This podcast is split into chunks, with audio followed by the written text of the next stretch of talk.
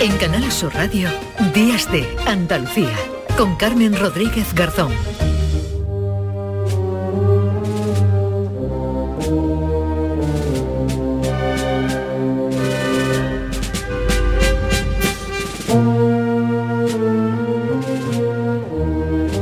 Día grande hoy en Andújar, en Jaén. Allí miles de personas van a acudir a la procesión de la Virgen de la Cabeza por las calles del municipio.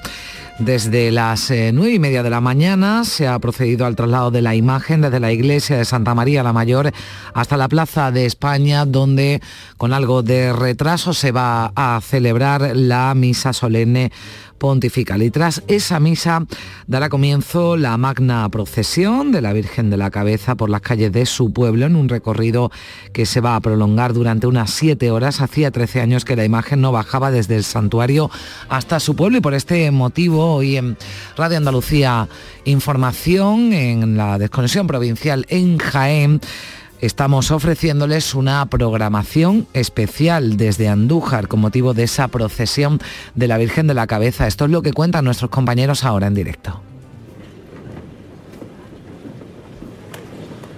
Saludo a mis hermanos obispos que están presentes entre nosotros de una manera especial. Saludo al señor Nucio, le agradezco su presencia al igual como también quiero subrayar la presencia del obispo coajutor, arzobispo coajutor de Granada, pues es el momento en el que está dando comienzo esa misa solemne pontifical en la Plaza de España de Andújar. Como decimos, cuando concluya la misa dará comienzo la magna procesión de la Virgen de la Cabeza, siete horas, alrededor de siete horas, recorriendo las calles del municipio. No bajaba desde el santuario a su pueblo desde hacía 13 años, así que lo están celebrando sin duda en Andújar, lo estamos contando en Radio Andalucía Información en Jaén, también en Canal Sur Televisión. Hoy programación especial dedicada a este acontecimiento religioso. Y acontecimiento religioso también de gran nivel el que se vivía hasta esta pasada madrugada, no sabemos si cogió a las hermandades, a las imágenes con el cambio de hora todavía procesionando por las calles de la capital almeriense, donde tenía lugar la magna que se ha celebrado en la capital con la asistencia de miles de personas que no se puedes contar cómo ha sido esa magna. Carlos Juan, ¿qué tal? Muy buenos días. Muy buenos días. Pues sí, las cifras que definen la extensión y ambición de la procesión magna celebrada entre el sábado y las primeras horas de este domingo y efectivamente puede que alguna recogida coincidiera justo con el cambio de hora. Recuerden, a las 3 hemos pasado a vivir a las 2 de la madrugada Recogen 2.000 participantes en las 10 hermandades y cofradías, 13 eh, bandas musicales y unos 100.000 espectadores, los márgenes del recorrido dentro y fuera de carrera oficial. Por cierto, unos 1.500 pudieron sentarse en las sillas instaladas para la ocasión. Todo ello una tarde y noche apacible, sin viento y con temperaturas suaves, comparables a las de los mejores días y tardes, mm. especialmente el mes de abril. La justificación de la procesión Magna Lumen Dei Eternum, eh, Luz de Dios para la Eternidad, fue el aniversario 75, es decir, el 75, de la agrupación de hermandades y cofradías de Almería, creada a la sazón en 1947. Pasos que estuvieron en la calle, Borriquita, Santa Cena, Unidad, Oración, Sentencia, Merced, Pasión, Buena Muerte, Soledad, y Señor de la Vida. Vamos a escuchar un poquito de ambiente, mm. como lo captaban los micrófonos de Canal Sur.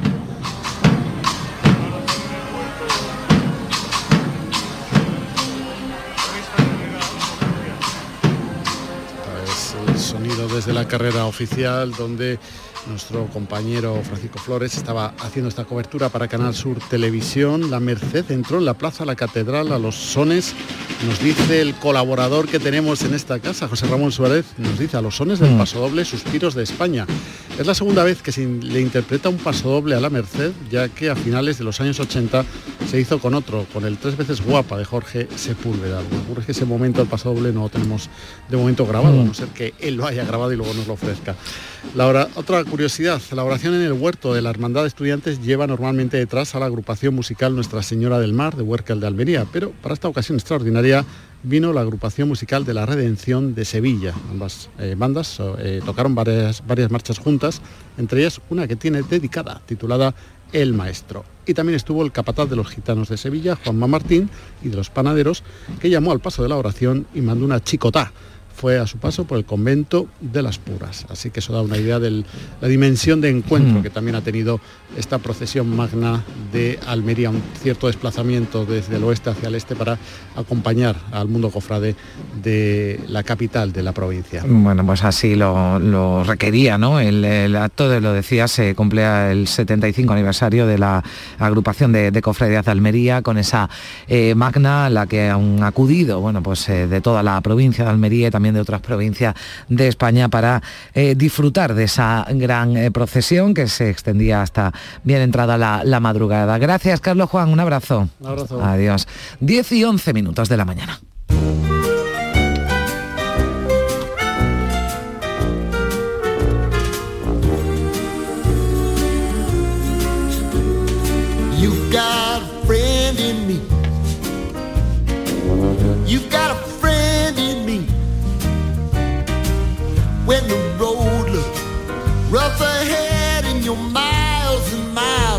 Nice warm bed. You just remember what your old past said. Cruz Roja Juventud necesita juguetes para 50.000 niños y niñas de familias vulnerables, en concreto son 100.000 juguetes los que necesitan y es uno de los objetivos de la campaña de juguetes Sus Derechos en Juego, que pretende llegar a las familias con más eh, dificultades, con niños y con niñas a su cargo de esos juegos y juguetes. Vamos a saludar a esta hora a Lourdes Escobar, que es eh, coordinadora técnica de Cruz Roja Juventud en Andalucía Hola Lourdes, ¿qué tal? Buenos días. Buenos días, ¿qué tal? Muchas gracias. Bueno, ha empezado esta, esta campaña, eh, ¿a quiénes os dirigís? ¿Qué es lo que estáis eh, buscando? ¿Qué es lo que necesitáis exactamente? Sí, pues esta campaña la ponemos cada, cada año en marcha, aunque es un proyecto que desarrollamos durante todo el año.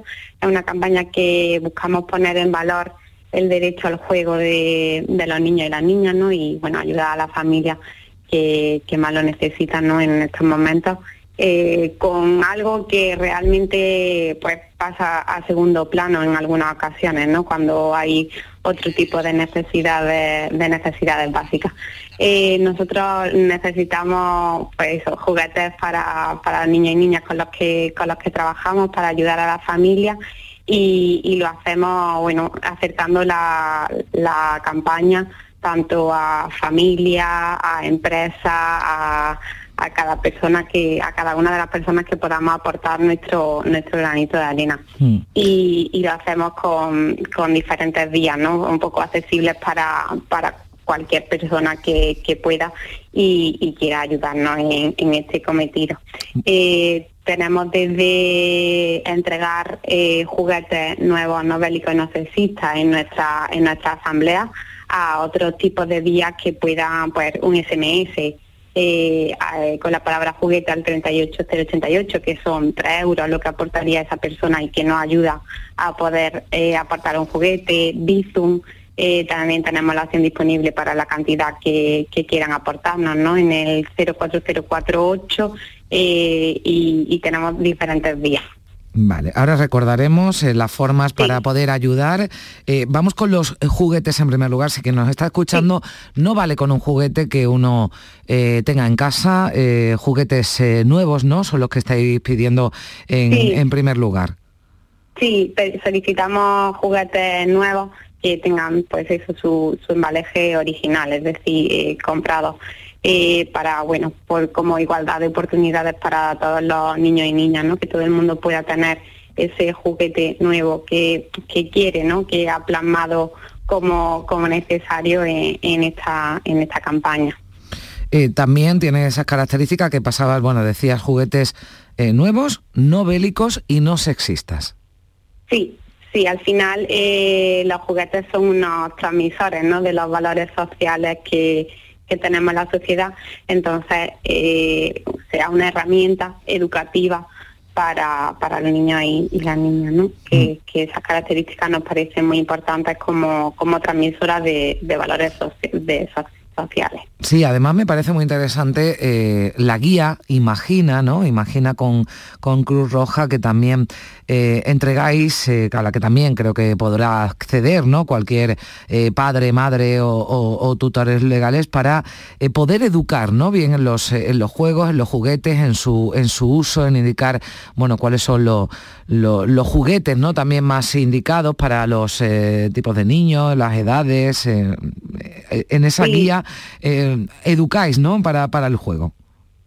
Sí, tenemos una página web de la, de la campaña que es su derecho en juego. Ahí aparece tanto las vías de, de captación como pueden descargarse todo el mundo esa guía eh, de juguetes que vienen algunas recomendaciones de los juguetes idóneos para cada edad, si tenemos si hay alguna necesidad específica que queremos trabajar, también viene toda esta información que es accesible para, para cualquier persona que, que, acceda a través de la página web. Mm, pues por eso pedís eh, juguetes preferiblemente eh, educativos, que transmitan valores sociales y que, bueno, que favorezcan valores como la, tolerancia, la diversidad, el respeto y la igualdad. Lo digo por si alguien nos está escuchando, va a adquirir algún, algún juguete, pues preferiblemente educativo, ¿no? Para que puedan llegar a, a, esos niños, porque también estos eh, juguetes no solo pueden eh, provocarle una sonrisa, sino que también pueden, pueden ayudarle, ¿no? En su día a día. Claro, y al final el juego es la fuente de aprendizaje de, los niños y de las niñas, ¿no? Al final jugar es aprender, es desarrollarse.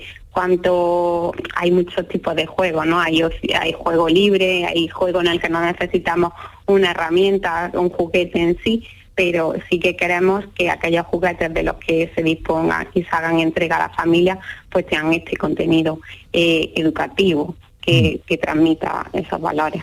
Bueno, objetivo asegurar el derecho al juego de niños y niñas de entre 0 y 18 años, así que para todas las edades se requieren esos juguetes. Antes de despedirnos, Lourdes, si te parece, recordamos eh, de qué forma se puede ayudar si uno no, no puede o tiene más dificultad para adquirir ese juguete, eh, llevarlo a alguno de los puntos de Cruz Roja Juventud. También puede colaborar con un SMS 38088 es el número al que hay que enviar SMS con la palabra juguete al 38088 y se donan 3 euros, ¿no? Para que vosotros podáis eh, adquirir esos juguetes y también em, a través de un Bizum, nos decías. Sí, también podemos, la cantidad que cada uno determine, eh, un Bizum al código 04048 y el resto de canales también están disponibles en la página web de su derecho a un juego. Hay cuenta bancaria, número de teléfono, tenemos diferentes opciones para todas las personas que, quieran ayudarnos ¿no? a, cubrir este objetivo y, acercar un juguete a, a los niños y niñas que lo necesitan. Pues nos hemos sumado, también nos hemos querido sumar aquí en Días de Andalucía, en Canal Sur Radio, si podemos ayudar y podemos echar una mano, pues mejor que mejor. Muchísimas gracias, Lourdes Escobar, coordinadora técnica de Cruz Roja Juventud en Andalucía. Un abrazo, gracias. Muchas gracias, un abrazo.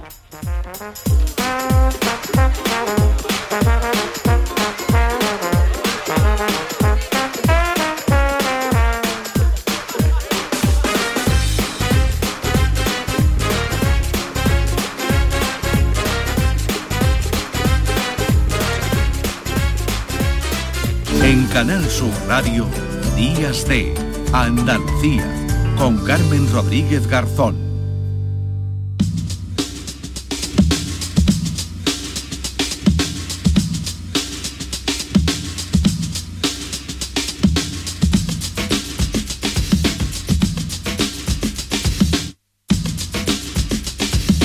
Son las 10 y 19 minutos eh, de la mañana. Desde anoche teníamos conocimiento de esa incidencia, esos incidentes que se producían en una fiesta que se celebraba en un polígono industrial de Sevilla, en el polígono Carretera Amarilla de la capital, donde la policía local tuvo que desalojar una fiesta por motivos de seguridad y algunos jóvenes, hasta 13, ahora nos actualizarán los datos desde el Ayuntamiento de Sevilla, precisaron atención sanitaria con dos traslados a centros hospitalarios. Tenemos ya al otro lado del teléfono a Juan Carlos Cabrera, que es delegado de Gobernación Fiestas Mayores del Ayuntamiento de Sevilla. Señor Cabrera, ¿qué tal? Muy buenos días. Hola, ¿qué tal? Muy buenos días. Bueno, en primer lugar, muchas gracias por, eh, atendernos porque esto ocurría anoche y nos faltan datos, nos faltan detalles que usted nos va a aportar a, esta hora. Eh, eh, dábamos esa cifra, que es lo primero, lo que no más nos interesa el estado de salud de, esas personas. dábamos esa cifra de 13 asistencias en el lugar, en, las, en el local y dos personas, dos jóvenes hospitalizadas. Sí, efectivamente, eh, son lo que, en definitiva, muchas veces desde el propio ayuntamiento estamos preparados para asumir una inspección y control de este tipo de establecimientos que, como digo, de una manera poco escrupulosa y sobre todo con el afán de ganar dinero ponen en riesgo la salud y la seguridad de los, de los usuarios y en este caso de los clientes que van y, y en este caso aún peor con menores porque era una fiesta exclusivamente destinada a los menores. ¿no? Mm. Eh, señor Cabrera, la policía local acude ante la llamada de los propios asistentes que están alertando de que no se cumplen las medidas de, seguridad, de que el aforo eh, supera con creces lo, lo permitido, que no funciona la refrigeración. ¿Cómo se produce? ¿Por qué acude la policía local a este sitio? Bueno, tenemos eh, aún así un dispositivo de control y con una unidad especial que es la línea verde, en la que una vez que rastreamos en las redes todas las fiestas que se van a dar y aquellas que presumimos que no se cumplen con los requisitos, pues también, puesto que sean montadas en una instalación de, de, una manera nada más que dedicada a esa fiesta, ¿no? Como puede ocurrir también Año Nuevo. Como digo, es una la tarea que, que lleva a cabo la línea verde eh, se rastrea, se ve, se inspecciona y eso tuvo lugar, pero efectivamente durante la celebración de la fiesta este señor pues eh, apaga lo que es el, aire acondicionado, eh, el suministro del agua, incluso los aseos, según lo, que constató la línea verde de la unidad de la policía local. Y efectivamente bueno pues es lo que lo que ocasiona que en estas altas temperaturas y dado que también el aforo aún respetando ese aforo, pero con muchísimas personas dentro, pues se provoquen esta serie de lipotimia y desmayos, que en definitiva lo que produjo esa cierta alarma y la asistencia como hubo que hacer con, estos menores que tuvieron que ser incluso trasladados, ¿no? Se nos avisó a la policía local, se nos presentamos allí, evidentemente, y se presentó de manera instantánea cuando incluso descubrimos que había tapado la salida de emergencias y demás, ¿no? Tanto eh, este señor, este señor tiene también ya abiertas diligencias judiciales, obviamente, mm. eh, porque ha puesto en riesgo la seguridad de, menores y como delito que bueno, pues ya se encarga la autoridad judicial de dirimir las consecuencias que tenga eh, en cuanto a la atribución de determinados delitos. ¿no? Cuando habla usted de este señor, estamos hablando del responsable de la sala, del organizador de, del evento porque la empresa organizadora, bueno, pues se ha desmarcado eh, diciendo que, que fue el, propietario, ¿no? Los responsables del, del, local, de esta sala de fiestas Music Sevilla, en el polígono Carretera Amarilla, el que tomó la decisión, bueno, pues de apagar, como usted nos decía, la refrigeración, de cortar el suministro de agua en el, en el baño, de tapar la salida de, emergencia, ¿no? Algo, algo gravísimo. Las diligencias que se han abierto hasta este momento, ¿contra quién van dirigidas? Bueno, habrá que aclararlo, habrá que mm. aclararlo porque las declaraciones que se toman por parte de la policía local es de que estaba como responsable de la fiesta y lo primero que expresa es que de alguna manera, textualmente, tendré que ganar dinero. ¿eh? Por tanto, eso ahora corresponde también a quién es responsable, si la empresa organizadora, si la propietaria, pero que estaba al frente, el que habló con la policía local manifestó lo que le acabo de decir. Bueno, es tremendo lo que nos está contando usted porque eh, nos recuerda precisamente cuando se cumplen 10 eh, años ¿no? de, la tragedia del Madrid Arena, que se podría haber producido una tragedia de mayores dimensiones de la que estamos hablando, que es grave porque son 13 menores atendidos, pero esto podía haber desembocado en una, en una, en una desgracia, en una tragedia mayor, señor Cabrera. Sí, bueno, es lo primero que tengo siempre eh, sobre la mente y cuando llega, como digo, no solo en Halloween, sino en la fiesta del Año Nuevo, siempre sobre la mesa como principal preocupación. De ahí que nosotros rastreamos en red todo tipo de fiestas, duplicamos los efectivos, tenemos línea verde para controlar. Eh, ya, ya he conocido en algunas otras salas donde ha llegado la policía, ha presentado y ha desalojado, incluso porque de lo que más escrupulosos somos es del cumplimiento de la aforo y de las medidas de seguridad en las puertas de emergencia. ¿no? Por tanto, desde el ayuntamiento estamos muy, muy concienciados ¿no? de que esto es un problema de que se va a ganar dinero fácil, de que se pone en riesgo la vida eh, de todas las personas que acuden y de aquí también, bueno, pues lanzar ese mensaje, eh, tanto a los jóvenes como a los padres en estos casos. Hay que constatar ciertamente dónde es la fiesta, las condiciones y también, bueno, pues eh, la información precisa que podamos tomar siempre es buena para trasladar a la policía local y que nosotros también podamos actuar, ¿no? Porque hay mm. muchos que eh, siempre alrededor de estos acontecimientos, de esta fecha en el calendario, pues van a aprovecharse de una manera eh, cruel, digamos, ¿no? Porque es que ya no gana dinero, es la, es la seguridad de las personas, ¿no? Sin duda. Eh, usted nos decía que eh, bueno, esas actuaciones que se están eh, investigando, lamentables, como cortar el, la refrigeración, el suministro, tapar salidas de, de, seguridad, bueno, se producen durante el desarrollo de la fiesta, pero anterior, previamente esta, esta fiesta y esta sala contaba con todos los permisos, con todos los controles, se garantizaba la, la seguridad. Sí, es una sala que además funciona normalmente, allí en el polígono Carretera Amarilla, y la cuestión, en este caso siempre, es si es que ha habido una sesión de la instalación para ese organizador o no, y en este caso quien incumple, ¿no? Pero efectivamente es una sala que normalmente desarrolla su, su labor y, y, en estos casos no es como otras específicas en las que se alquila una misma nave y se monta una fiesta como ocurre en otros casos, ¿no? Bueno, quedan todavía, usted lo decía, fiestas por, eh, por, eh, por delante durante, eh, bueno, pues esta noche, este lunes, mañana lunes, hasta el próximo martes estamos en el puente, todavía puede haber fiestas de, de, Halloween, se va a incrementar de alguna forma la seguridad, usted lanzaba también ese mensaje ¿no? de responsabilidad a las familias, sobre todo si tienen que ser menores y a los dueños, a los responsables de las salas de fiesta para que esto no, no vuelva a ocurrir. Sí, efectivamente, vamos, el dispositivo está más que montado, porque en esto ya tenemos experiencia de otros años y evidentemente yo creo que afortunadamente en Sevilla eh, hay un buen tipo de control y, hoy por hoy no, no podemos ni, ni queremos lamentar otro tipo de desgracia como ocurre en otras partes pero efectivamente aquí es gracias también a ese esfuerzo de la policía local y de todos los efectivos que tenemos, al sistema de trabajo, ya digo que incluso pues, monitorizamos todo este tipo de fiestas que se lanzan en redes para tener un control.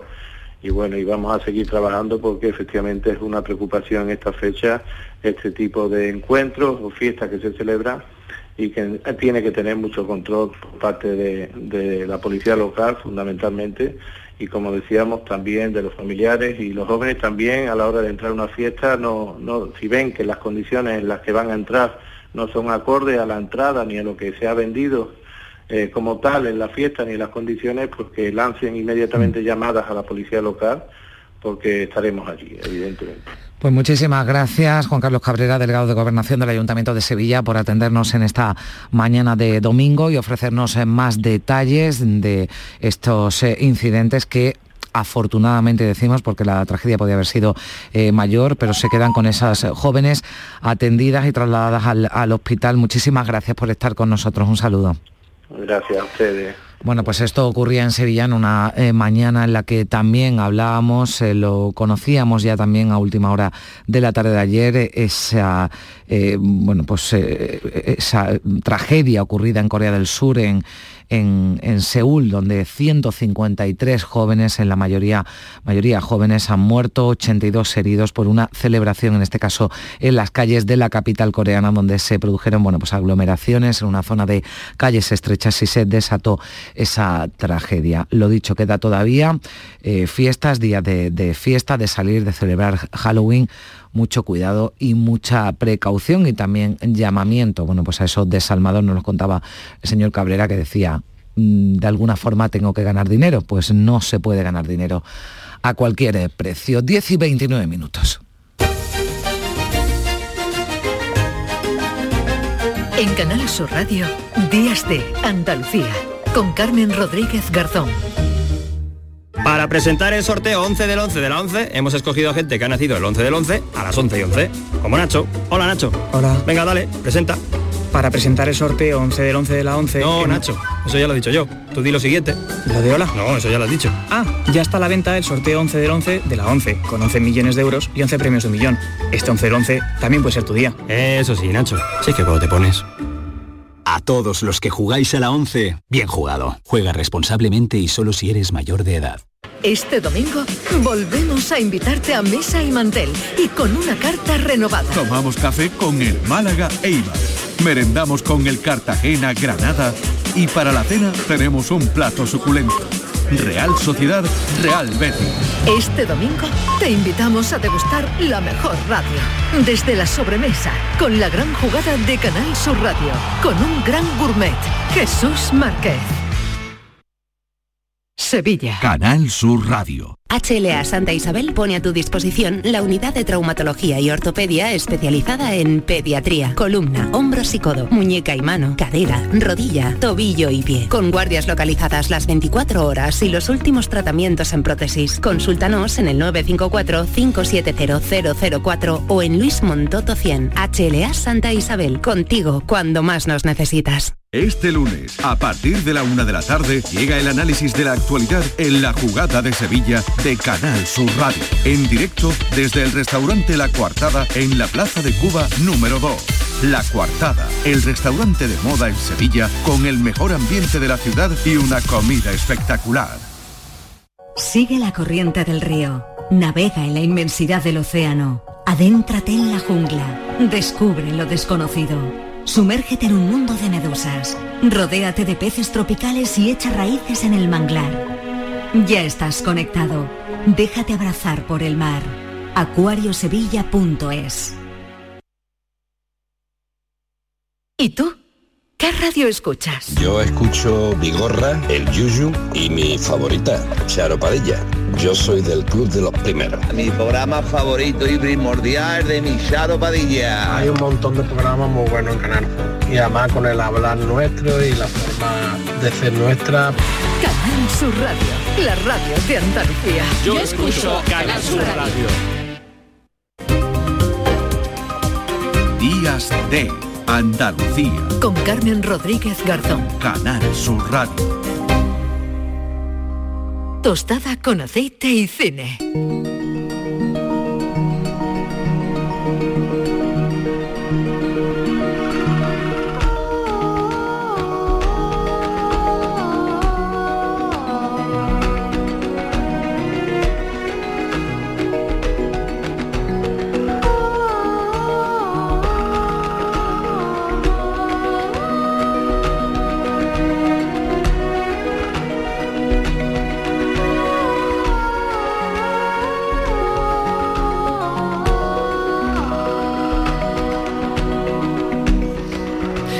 Pues el momento de la tostada de aceite y de cine llega a esta hora 10 y 33 minutos este domingo, como cada domingo, con Juan Luis Artachola. ¿Qué tal? Muy buenos, Hola, buenos días. días. ¿Cómo estás, Carmen? Pues mira, mm, deseando comerme la tostada, la de verdad.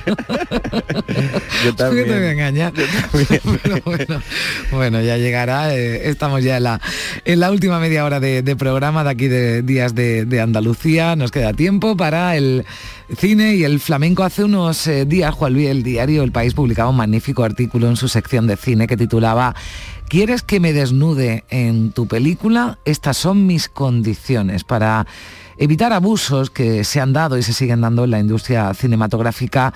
Bueno, los abogados de los actores y actrices, sobre todo, revisan al milímetro los eh, contratos. En estos días, en las últimas semanas, Juan Luis, eh, desde su estreno, se ha hablado mucho de, de Blonde, la película sobre Marilyn que protagoniza Ana de Armas. Vamos a repasar también otros momentos, escenas del mundo del cine, de, de alto voltaje, que tienen detrás además historias que, de las que vamos a hablar. Sí, la verdad que el, el cine y sobre todo del, del Me Too eh, pues ha creado muchísimas normas para tener protegido a los actores y que se sientan cómodos y, y que no haya ninguna perversión dentro de los rodajes y, y bueno pues el último ejemplo es, eh, es, eh, Ana de Armas con este Blondie que está en, en Netflix y también pues por ejemplo el, el- el desnudo que hizo hace poco eh, esta actriz británica en Sí, la Emma película Grande Thompson, Leo, ¿no? Emma Thompson, ¿no? Mm. Bueno, lo tenemos eso en, en la actualidad y, y- Bueno, a mí y lo digamos- peor, lo peor, o sea, lo que peor leí de lo de Emma Thompson, que a mí, bueno, pues eh, las actrices y los actores y los directores y pactan y todo se hace en plena libertad, ¿no? El desnudo, pero que la criticaran por el desnudo, por su edad. Ay, esas mentes de verdad todavía. Sí, sí, ahí hay detrás hay unos, contratos increíbles y largos para, mostrar exactamente lo que ellos quieren y cómo quieren y, bueno, eso de eso vamos a hablar ahora un poco, ¿no? Pues sí, vamos a saludar a Isabel Mariscal, que es socia y fundadora de Singular Load, con más de 20 años de experiencia en el sector audiovisual, ha trabajado con los mejores directores, guionistas y productores nacionales e internacionales y ha asesorado la, la producción de más de 200 proyectos audiovisuales. Isabel Mariscal, ¿qué tal? Muy buenos días. Hola, buenos días, Carmen. Buenos días, Juan Luis. Bueno, todo, todo, todo, Isabel, está detallado al milímetro en los contratos sobre todo lo que tiene que ver con las escenas de sexo o desnudos. Hablamos de ahora, en la actualidad. Sí, perfectamente. Es decir, en nuestro sector audiovisual y en general el europeo, el latino y el americano, eh, está perfectamente regulado eh, las escenas de desnudo, cómo van a ser rodadas y cómo van a ser difundidas. El contrato detalla de forma prolija todos y cada uno de los aspectos de la, de la secuencia de desnudo que va a ser rodada, para que el entorno sea seguro para, para el actor o para la actriz. Hay una figura que es eh, relativamente reciente, ¿no? Que es la del coordinador de intimidad. Sí, sí, sí. En los rodajes se empieza a utilizar esta figura para determinar las condiciones en que se va a efectuar el rodaje de la secuencia. Lo normal es que sea con un equipo mínimo, es decir, no va a haber en el set de rodaje nadie que no tenga que estar por necesidades eh, técnicas en ese momento en el rodaje y además se pueden tomar todo tipo de cautelas sobre tipos de, por ejemplo, em, prendas de vestir que no se nota su existencia, pero que evitan el contacto físico entre las personas en el momento de la escena de, por ejemplo, de sexo, ¿no? Y también hay cláusulas ¿no? con los laboratorios, por ejemplo, para que el material que no se use, que, no se pueda difundir de ninguna manera. Entiendo que también con los laboratorios esos cortes, esas eliminaciones de material también llevarán un, unas cláusulas en los contratos, ¿no? Una cláusula también, efectivamente. Es decir, lo que puede ser objeto de difusión es la versión definitiva del largometraje. Todo lo demás se llaman los descartes, los brutos, los, esos descartes de mm. rodaje, que no pueden ser utilizados eh, por cuanto que no forman parte de la obra audiovisual, una vez establecido el corte definitivo. Eh, las escenas de sexo, de desnudos, a mayor fundamento deben ser objeto de un tratamiento muy específico y entonces no pueden ser objeto de difusión bajo ninguna circunstancia. ¿Desde cuándo se revisa todo esto al milímetro? El movimiento MeToo entiendo que también ha supuesto un, un antes y un después. Eh, sí ha habido una incidencia importante del movimiento dentro del sector, pero ya desde una década antes, o quizás casi 20 años antes, ya las escenas de desnudo eran tomadas con mucho rigor dentro del sector. Entiendo que los actores, eh, Isabel, más eh, consolidados pueden exigir más que otros que se están dando a conocer, pero ¿se dan todavía excesos por parte de directores, de productores o se intenta? No, no. En nuestro, desde luego, en nuestra industria no se dan situaciones de exceso, al menos que yo tenga conocimiento y creo que estoy bastante informada de cómo está el sector. No ha habido ninguna queja en los últimos 20 años por un, rodaje de una escena de desnudo. Bueno, pues eh, Juan Luis, no sé si quieres preguntarle algo más. Sí, sobre todo me sorprende lo de el, coordinador de mm. intimidad, que yo pensaba que era algo que estaba en Estados Unidos, pero que aquí todavía no había llegado. Y bueno, buscar ese paralelismo entre, entre, entre el cine de Hollywood, que está ahora absolutamente controlado y muy eh, como debe ser, ¿no? Pero no sabía que en España también estaban estos, eh, digamos, resortes tan, tan, tan, tan acentuados también es, un poco incipiente la, figura, es decir, no está muy, muy extendida la figura del coordinador de intimidad. Eh, quizá también es porque nuestro, la mentalidad europea eh, es un poco más eh, mm. tranquila, somos muy, estamos seguros del entorno de nuestro equipo y también a veces son menos necesarias unas figuras que se dan mucho más en, la, en el cine americano, ¿no? Mm. Pero poco a poco se irá introduciéndose si consideramos que es, necesario. Mm. Bueno, pues eh, Isabel Mariscal, muchísimas gracias, socia y fundadora de Singular Law, con una amplia experiencia en el eh, sector cinematográfico, en el sector audiovisual y que nos ha explicado pues algunos detalles de esos eh, contratos que ya en los últimos años se llevan a cabo sin duda de, una forma bien distinta, ¿no? Para proteger esa intimidad de actores y actrices. Isabel, muchísimas gracias por estar con nosotros. Un saludo. Gracias a vosotros. Gracias, adiós. Hasta luego, gracias. Bueno, Juan Luis, ¿con qué escenas eh, hoy nos has traído algunas, ¿no? Algunas de las que, bueno, inolvidables, ¿no? Yo empezaba el programa esta mañana con eh, nueve semanas y media, ¿no? Ese baile sensual de, Kim Basinger, pero vamos a, repasar, ¿no? Algunas, algunas más que nos deja el, cine. Sí, te hago un repaso ligero de la historia del cine con breves momentos, digamos, muy importante y básico. Y bueno, arrancamos, que, que por eso de aquí esta entrevista con Isabel en el 2007 al Daily Mirror, eh, María Schneider, la coprotagonista con Marlon Brando del último tango en París, que formó una revolución en todo el mundo, pues ella dijo en el 2007, muy a posteriori, la película es del 72, dijo que vivió situaciones que no estaban en el guion y ojalá hubiese ido a un abogado. Pues si quieres arrancamos con el último tango en París, eh, que es una película clave para hablar de todo esto. ¿Otra vez yo? Se acabó. Si se acabó, entonces que vuelva a empezar. ¿Volver a empezar qué? Ya no entiendo nada de nada, esa es la verdad. Pues no hay nada que entender. Abandonamos el piso y a empezar de nuevo con el amor y con todo lo demás. ¿Lo demás? Sí, escúchame. Tengo 45 años.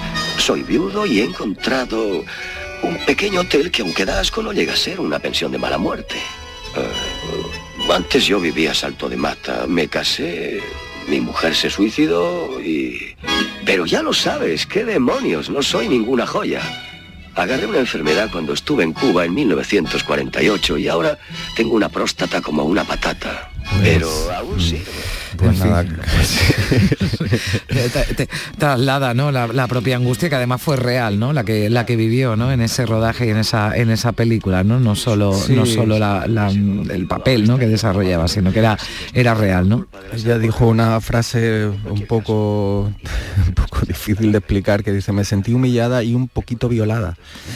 Eh, bueno, eh, lo pasó muy mal, fue muy mm. duro y no tenía a quién decirlo. ¿no? Bueno, pues poner en contexto todo esto, el, mm. cine siempre ha utilizado el sexo em, eh, como herramienta de, comercial desde que nació, desde los años 20 ya tenemos hay muchos desnudos y sobre todo desde la óptica masculina, evidentemente, que cosificaba mucho el, cuerpo de la mujer como un objeto de consumo. ¿no?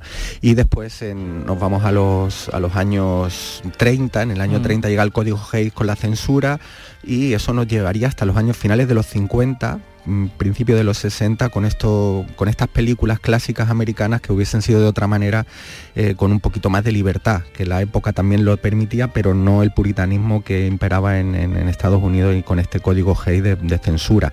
Mm. Bueno, eso cambia y no, nos habla de un cine diferente donde solo en algunos besos muy turbios, de Hitchcock, etcétera, eh, pues vemos algo de sordidez o de sexualidad, mm. lo demás estaba todo tapado. Y llegamos a Europa en los años 60 con algunos títulos que empiezan a abrir un poco desde aquí eh, ese Y Dios creó a la mujer, por ejemplo, de Roger Badin, o Belle de Jour de, Luis Buñuel, y mm. ya llegamos a los 70 con este ejemplo que acabamos de poner de... Mm, El último tango en París. Del último tango en París, efectivamente. Bueno, pues eh, también hay otros ejemplos, como una película de terror de Amenaza en la sombra de Nicolas Roeg, con, una escena mítica de sexo entre Julie Christie y Donald Sutherland, o Portero de Noche, dirigido por Liliana Cavani, que también fue eh, muy comentada en su momento, con Charlotte Rampling. Y bueno, eso eran grandes estrellas de, cine mm, que, utilizaban este alto voltaje carnal para, eh, para, seducir a la audiencia y a contar contenidos más potentes, no, no solo el, sexo como herramienta y donde más se ha utilizado el sexo como este arma, eh, digamos, comercial, es, en los 80 y en los 90, donde tenemos muchos títulos muy conocidos como Oficial y Caballero, Fuego en el Cuerpo, una obra maestra para mí de William Hart y Kathleen Turner. El cartero siempre llama dos veces, con esa escena mítica de Jessica Lange y, Jack Nicholson. cocina, Sí, haciendo pan, me parece que era con harina. Algo, algo, dulce, ¿no? algo dulce, sí. Bueno, todo eso era bastante bien visto y permitido y no sabemos los entresijos de esas escenas. ¿eh? de estos títulos no ha salido nada, quizás el mm. tiempo también nos digan cómo se rodaron y, si se extralimitaron a alguien en, sus funciones. Fíjate que antes que hablábamos con, Isabel, ¿no? con Isabel Mariscal de los coordinadores de intimidad, en una entrevista eh, reciente de hace unos días, Maribel Verdú eh, decía, si los coordinadores de intimidad hubieran existido antes, me habría evitado sentirme una mierda muchas veces, ¿no? Decía Maribel Verdú en esa entrevista en el diario El Mundo. Sí, muy lógico, por cierto. Por eso que quizás si le preguntáramos, ¿no? A otras actrices, ¿no? Como, como bueno, pues eh, la que quiera o, le apetezca, ¿no? ¿no? Hablar seguro que nos enteraríamos de muchas cosas y de muchos excesos que nos dicen que ahora no se producen, ¿no? Sí, efectivamente. Y bueno, por seguir en esta mm. época de, Hollywood, pues nos vamos al 91 con El Cabo del Miedo, que es un remake del Cabo del Terror, eh, de la película de Scorsese que hubo, eh, bueno, algo que comentamos después de... Abogado. Abogado. ¿Estás ahí? Abogado. Sal ratita, quiero verte la colita. Es imposible no acordarte de José Mota escuchando eso. Sí, abogado. Bueno, bueno, la verdad que al margen de, las parodias ¿no? que hacen, da bastante miedo, ¿no? Ahí Robert De Niro y esa película en el Cabo del Miedo, ¿no? Sí, una película muy esperpéntica y muy ¿Y aquí qué, qué, ocurrió, Juan Luis? sí, pues la protagonista Juliette Lewis, que era una chica de 17 años, la película tiene 15, pues bueno, pues Robert De Niro tiene una escena un poco más íntima con ella y es Scorsese, antes de empezar la secuencia, le dijo a ella, creo que Robert va a hacer algo diferente. Y tenían solo que besarse y él, pues Robert De Niro le metió un dedo en la boca y lo, movía de manera muy lasciva y, bueno, lo que quería captar el director y también, que, eso muchas veces pasaba, que estaban, digamos, eh, preparados con el actor, eh, la, cara de sorpresa de ella. Mm, la real, ¿no? no aquí, no había, efectivamente, se quedó sorprendida. actuación y, esa es la que además después, eh, bueno, pues, pues, hemos visto ¿no? en, la, en la película, ¿no? Efectivamente. Y, todo esto que ocurría en mm. los 90, digamos, mm. eh, aparte del, del de cómo eran los tratamientos de los rodajes, esta forma de, de afrontar la sexualidad en Hollywood pues ha quedado infantilizada totalmente en los últimos años por una política de películas de nicho familiar donde el sexo parece que no existe y sí eh, está en las series de televisión donde están en mm. plataformas, hay un control digamos parental donde ellos no mm. necesitan tener digamos, unas recomendaciones de edades, etcétera, y ahí es donde estamos encontrando una permisividad mucho mayor en películas propias de plataformas o, en series de televisión. Bueno, en series en las que yo lo que he visto últimamente y, me sorprende porque no era habitual, ¿no? Por ejemplo, los desnudos masculinos, ¿no? Los desnudos eh, completos, ¿no? Masculinos y de, mujeres, incluso en series de, de, Estados Unidos, ¿no? Donde todavía, hombre, no a los niveles de los años 30, eh, 50, pero sí todavía, ¿no? Hay un puritanismo, ¿no? Mucho más mucho, extendido que en Europa, ¿no? Donde quizás, bueno, pues el, un cine más, más abierto, ¿no? Por poner el último ejemplo ejemplo, el, director de, La vida de Adele, mm. eh, que ganó la Palma de Oro con su película Mektub My Love Intermezzo, eh, hace y rueda y se ve un cunilingus de 15 minutos que está para mayores de 18 años, pero que participó en festivales, estaba una película abierta. Y, bueno, eso digamos que en Europa eh, mostramos la sexualidad de otra manera y sigue siendo así cada vez más. Bueno, pues hablaremos de cine, de cine europeo, además también, porque está por eh, al caer ya este Festival de Cine Europeo en, en Sevilla. Bueno, tenemos nueva cita con el cine la próxima semana, diez y media de la mañana, el domingo. Feliz semana, Juan Luis, y que siente bien la tostada. Muchas gracias igualmente.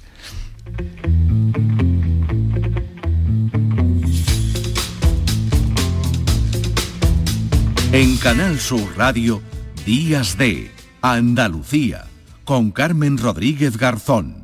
Gente de Andalucía te invita a conocer la provincia de Sevilla a través de lo mejor de sus productos y sabores con la Feria de Productos Locales Sabores de la Provincia. Este domingo, desde el patio de la Diputación de Sevilla, sabrás cómo se elaboran panes artesanales, sabrosas carnes, cervezas, postres, vinos y licores.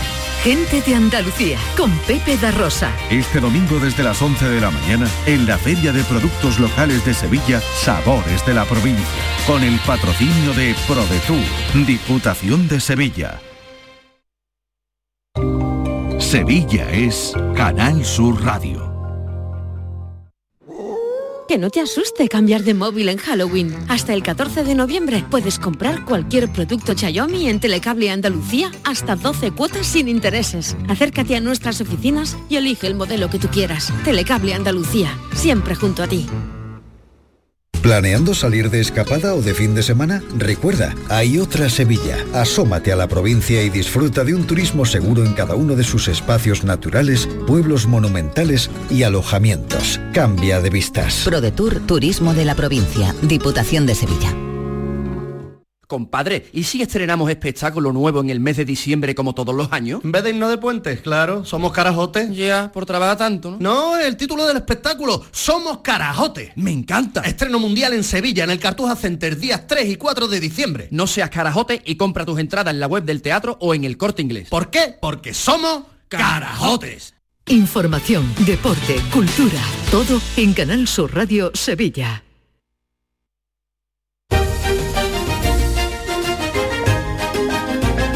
En Canal Sur Radio, Días de Andalucía, con Carmen Rodríguez Garzón. Compás.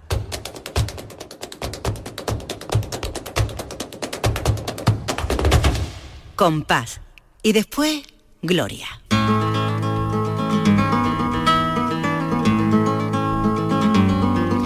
¿Qué tal, Lourdes Galvez? Muy buenas. Buenos Hola días. Carmen, ¿qué tal? Pues mira. ¿Cómo va el domingo? Bien, bien, ya con este cambio de hora que nos ha permitido una horita Ay, más de sueño, que sí. es lo único bueno ¿eh? que tiene, Es porque ya único. después esas tardes, que esas noches Ay, que llegan depresión. tan pronto. Depresión total. Bueno, pero nosotros Pero como no, bueno. quene- bueno, no queremos deprimir y vamos a hablar que esto no significa que vayamos a deprimir a nuestros oyentes No. de la relación y del flamenco y de la y de la muerte. Vamos a ver en el, en el flamenco siempre- se habla de todo, se canta de todo y, Eso es. y la muerte forma parte también de la de la vida, ¿no? Así que siempre, también sí. siempre decimos que el flamenco es la expresión del pueblo andaluz y que se tratan temas universales y qué más universal que la muerte que además nos iguala a todos, seamos como seamos.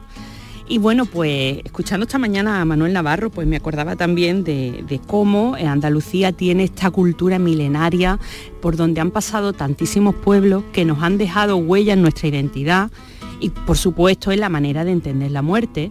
Y eso en el flamenco se ha traducido en, en cante, en letras de gran drama- dramatismo y luego hay una cosa que a mí me gusta mucho resaltar de, de la lírica flamenca y es esa capacidad de enfatizar con diminutivo. Mm. Carmen, Sí. que te están diciendo algo de una hondura tremenda que te hace empatizar y te lo están diciendo con, con le quita importancia, ¿no? Le, le quita un poquito. Como esa letra Sí. mm, que dice, en el hospitalito, a manita derecha, tenía mi compañerita la camita hecha.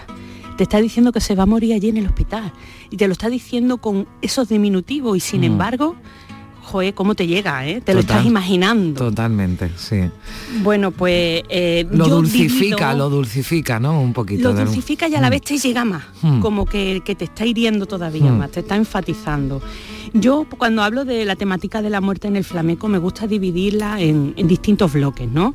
Primero está la muerte en general, ¿no? Que para el andaluz y para cualquier persona, la muerte es nuestra gran amenaza porque la vida es lo más preciado que tiene el ser humano. Pero al mismo tiempo esa idea del destino que hemos heredado quizá del fatum grecorromano, de que el destino está escrito y que Mm. no podemos hacer nada eh, para cambiarlo, nos lleva a despreocuparnos, a vivir un poco la vida y eso nos lo refleja muy bien esta letra que nos canta Chiquetete por Soledad de Triana. que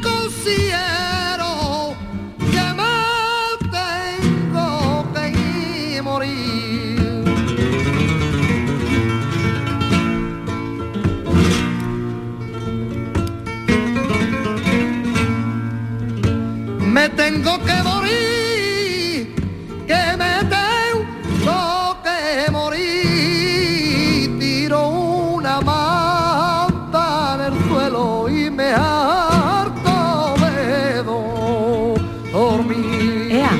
Cada vez que me que, Que considero, considero- que me tengo que morir, tiro una manta en el suelo y me harto de Y dormir. me harto de dormir, total. Si yo necesito dormir, ya me moriré cuando me toque. total, si me tengo que morir. Bueno, alguien dice al revés, ¿no? Ya dormiré cuando me muera, ¿no? Por supuesto, por su- es otra manera también de disfrutar, claro. Luego hemos dicho, eh, hablando de la muerte Mm. propia, que también es un una temática que, que distingo en el flamenco, la muerte Mm. de uno mismo. Y es que eh, nos conformamos con el destino, pero a veces los acontecimientos que el destino nos manda, las desgracias, el lado amargo de la vida, pues nos hacen desear la muerte. Y eso también nos lo han cantado muchísimas veces, como estas guajiras que nos canta Cayetano Muriel Niño de Cabra. Estoy cansado de vivir y a vos se llama la muerte, pero esta es mala mi suerte. Ay, camino quiera acudir. ¿Por qué no querrá venir si mi padecer tanto? A mí me mata el quebranto, ay, yo no lo puedo. Hay que pensar, No, no, la Carmen, mala que, suerte es que no venga la muerte a buscarlo, ¿no? Porque no Exacto. tiene ganas de vivir, fíjate lo Y que esta canta. guajira, la Mm. guajira es un, un cante de ida y vuelta en el que Mm. tiene mucho que ver cuando los españoles estaban en la guerra de Cuba. También Mm. de ahí esta letra tan desesperada. Aunque Mm. las guajiras en general suelen tener otro tipo de letras más amables, pero Mm. estas de Cayetano tienen esa peculiaridad. Y luego, ¿cómo no hablar de la muerte del minero? En Mm. los cantes de las minas, eh, eh, la muerte del minero ha dado para muchísimas letras. Es una muerte muy miserable, muchas veces fruto de un sistema productivo en el que eh, el minero era un número, era un trabajador más que cuando moría pues venía otro a cubrirlo y, fu- y fuera, ¿no? Y tenemos muchos ejemplos, pero esta minera que vamos a escuchar en Maite Martín nos cuenta la soledad y el miedo de un minero que está en medio de un derrumbe y ve que se va a morir. Quiero hacer fuerza y no puedo.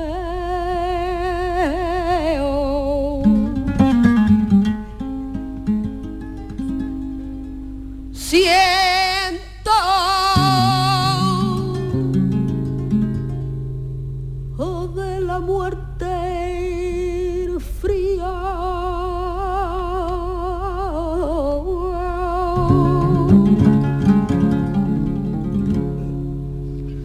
Quiero hacer fuerza y no puedo.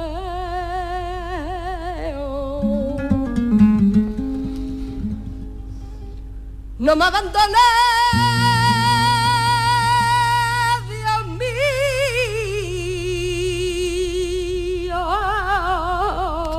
Ese momento, ¿no? Que canta Maite Martín. Maravilloso. Esperando, esperando que llegue la, la- la muerte, ¿no? Yo tengo absoluta debilidad por Maite Martín. Es que Maite es terciopelo, es que es una voz tan, tan bonita y a la vez tan doliente, Mm. que empatiza con el que está escuchando y con ese conocimiento que ella tiene de los cantes también desde niña.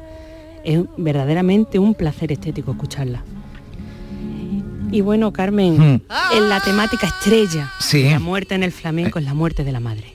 No hay nada más doloroso que eso para el flamenco. Es eh, quizá una herencia de las diosas madres de la antigüedad o de ese culto a María Santísima después con el cristianismo. Eh, no lo sé, pero la madre es la que nos da el consuelo, nos da la protección. Y cuando la madre falta, mm, el dolor es tan desgarrador que solo podemos echar fuera llorando o cantando, como nos lo canta aquí Pepe Pinto por Fandango.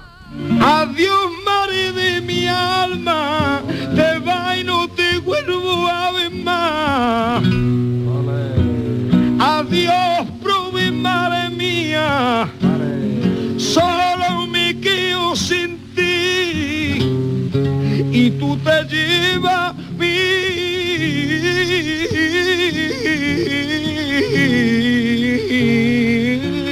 alegría.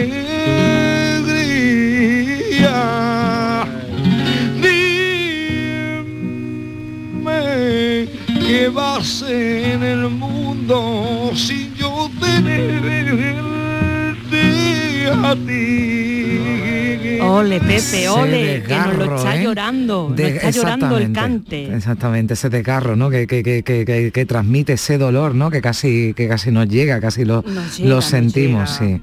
Y para terminar, pues vamos a hacerlo de una manera un poco más alegre y atípica, porque Mm. vamos a hacerlo con una bulería del lebrijano tan querido en esta casa. Mm, claro que sí. Y eh, bueno, pues lo hacemos con una letra que enfatiza de nuevo en los diminutivos, es la muerte de la persona amada y, y nos, nos habla también con una bellísima metáfora que esa persona ya no está. Todavía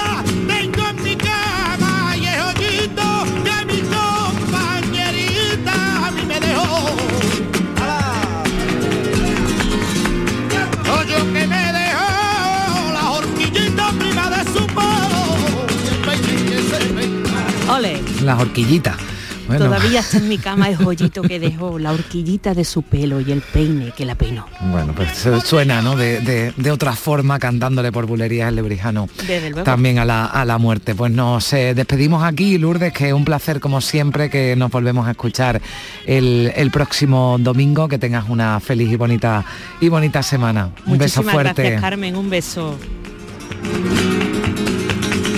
Y feliz semana también a todos. Gracias por acompañarnos aquí en Días de Andalucía. Sigue la programación. En Canal Sur Radio llega ya Gente de Andalucía con Pepe da Rosa y a las 2 también en Canal Sur Radio el repaso de las noticias. Feliz día, adiós.